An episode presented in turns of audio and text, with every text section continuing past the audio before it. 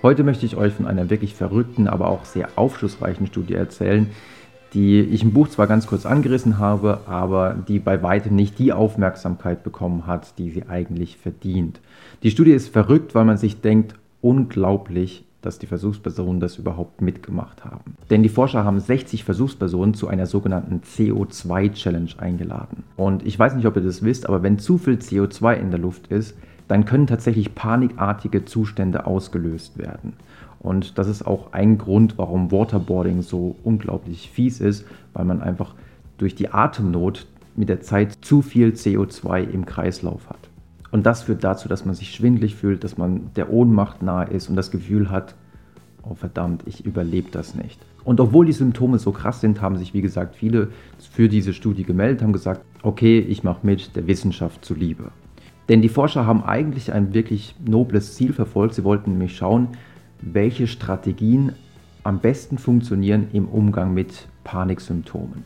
Dazu haben sie die Versuchspersonen auf drei Gruppen aufgeteilt. Eine Gruppe bekam überhaupt kein Treatment, das war die Kontrollgruppe. Eine zweite Gruppe bekam ein kurzes Training in der Zwerchfellatmung, ähm, mit der sie also die Paniksymptome, die durch das CO2 ausgelöst werden würden, zu kontrollieren lernen sollten. Das heißt, sie haben genau darauf geachtet, dass sie viel über das Zwerchfell atmen und beim Ausatmen sollten sie sich auch immer sagen,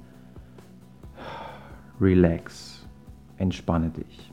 In der dritten Gruppe hat man einen akzeptanzbasierten Umgang mit den Paniksymptomen verfolgt. Dabei sollte also gelernt werden, dass man nicht so sehr versuchen sollte, die Paniksymptome zu bekämpfen, also auch nicht zu kontrollieren, wie man das zum Beispiel in der zweiten Gruppe mit der Zwerchfellatmung gemacht hat, sondern um das zu verdeutlichen, wie ein geeigneter Umgang sein könnte, hat man den Versuchspersonen die sogenannte chinesische Fingerfalle vorgestellt und auch tatsächlich vorgelegt. Also das ist so ein kleines gewobenes Röhrchen, wo man die beiden Zeigefinger reinsteckt und intuitiv, um sich aus dieser Falle zu befreien, versucht man die Finger einfach herauszuziehen.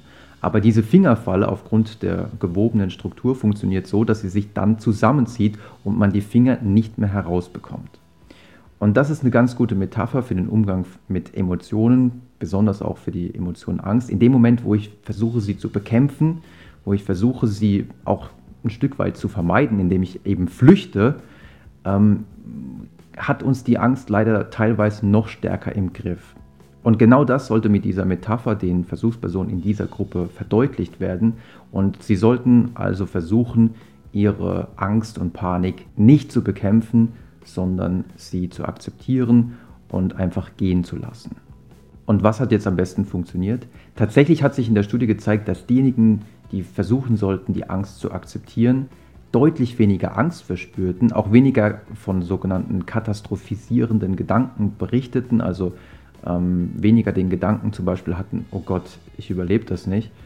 Und auch sehr wichtig oder vielleicht sogar am wichtigsten, es zeigte sich, dass diejenigen, die die Angst akzeptieren sollten, auch später bereit waren, nochmal so eine CO2-Challenge auf sich zu nehmen.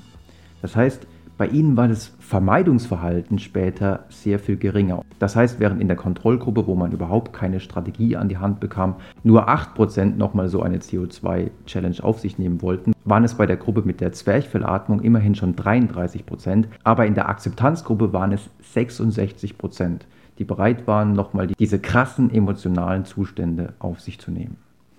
Und das ist ein extrem wichtiges Ergebnis, denn für den Umgang mit Ängsten, das wisst ihr wahrscheinlich mittlerweile, ist das Schlimmste, was man machen kann, die angstauslösenden Situationen zu vermeiden. Denn dadurch, und das zeigt ja auch die Metapher mit der chinesischen Fingerfalle, denn dadurch hat sie uns langfristig immer mehr im Griff.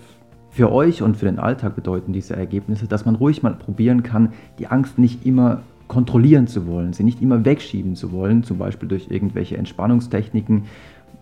Wenn man Angst und Stress hat, kommt ja sofort jemand und sagt, ja, du musst meditieren, du musst Yoga machen oder Zwerchfellatmung machen. Das sind durchaus keine schlechten Sachen. Also im Vergleich zur Kontrollgruppe war die Zwerchfellatmung ja etwas besser. Aber vielleicht ist es manchmal sogar noch besser zu sagen, okay, ich spüre die Angst, ich werde sie aber jetzt nicht bekämpfen, sondern ich lasse jetzt mal über mich ergehen, ich lasse sie durch mich hindurchgehen und schaffe es, die Situation auch so zu überstehen. Ich hoffe, ihr fandet es interessant, vielleicht auch hilfreich und wenn ihr wollt, sehen wir uns beim nächsten Mal wieder.